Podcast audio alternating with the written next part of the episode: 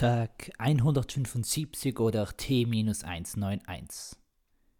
Gestern schoss der Gedanke einfach so durch meinen Kopf und fuhr wie ein Blitz in meine Finger und tippte sich dort fest. Das kann wohl unter einem Geistesblitz verstanden werden, außer dass ein Blitz meist andere Folgen hinterlässt oder andere Spuren oder beides. Wie dem auch sei, das Leben gleich einem Musical sehen. Bei manchen Liedern, und das ist ja meist deren Ziel, werden die Emotionen so gebackt und herangerissen, dass sie sich sofort mit einer Situation, welche diese Emotionen auch erfüllt hat, verbunden, sodass diese Lieder zu dieser Situation scheinbar gehören. Es wird etwas in Bewegung, in Moto, lateinisch oder griechisch. Auf jeden Fall nicht hebräisch, denn darin werden keine Vokale verwendet. Die gilt es aus dem Zusammenhang zu erkennen und somit das Wort zu bilden. Deshalb bedeuten in der Bibel Segen und Fluch dasselbe. Nein, bedeuten sie nicht, aber sie sehen im Schriftbild gleich aus.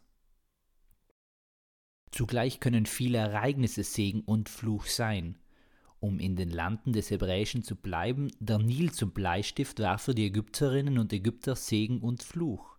Segen, weil er Wasser, Abkühlung, Schlamm und damit fruchtbare Erde hervorbrachte, aber ebenso auch Fluch, wenn er einmal jährlich über seine Ufer stieg und dabei vieles mit sich riss.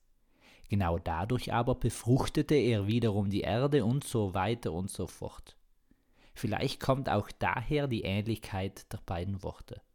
Naja, wenn das die Kausalität der Ähnlichkeit sein soll, dann müsste das allgemein für Reimworte gelten, um dies als Regel aufstellen zu können.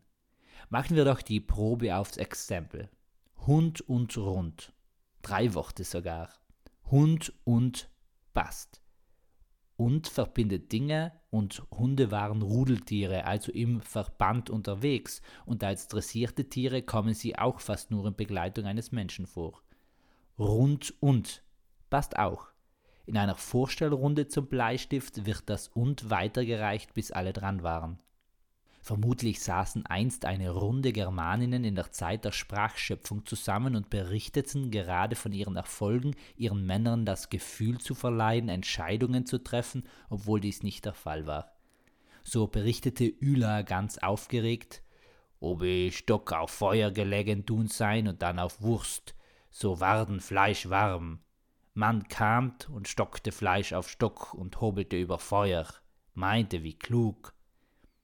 Die Frauenvorsteherin, ersichtlich war dies, da sie ein Vogelnest eines dreifach brütendes Elsternsittiches in ihren Haaren trug, nickte zufrieden, sah zur nächsten und brummte und so ging das reihum. Gegen Ende der Besprechung wurde dies als eine Unde bezeichnet. Da die germanischen Stämme schon bald mit Goldhändlerinnen und Goldhändlern zu tun hatten und diese ihre Gewichte in Unzen maßen, waren Unde sehr missverständlich. So wurden die Frauentreffen Runden genannt und alles Kreisförmige galt ebenso als rund. Und als letzter Test Rund Hund. Das kann auch so erkannt werden, dass Hunde Rundungen aufweisen. Und um einen Hund zu zeichnen, rät es sich mit einem Kreis oder anderen runden Formen zu beginnen. Das Experiment hat also ergeben, dass Reimwörter Unterschiede in der Syntax vorweisen, jedoch semantisch nahe beieinander sind.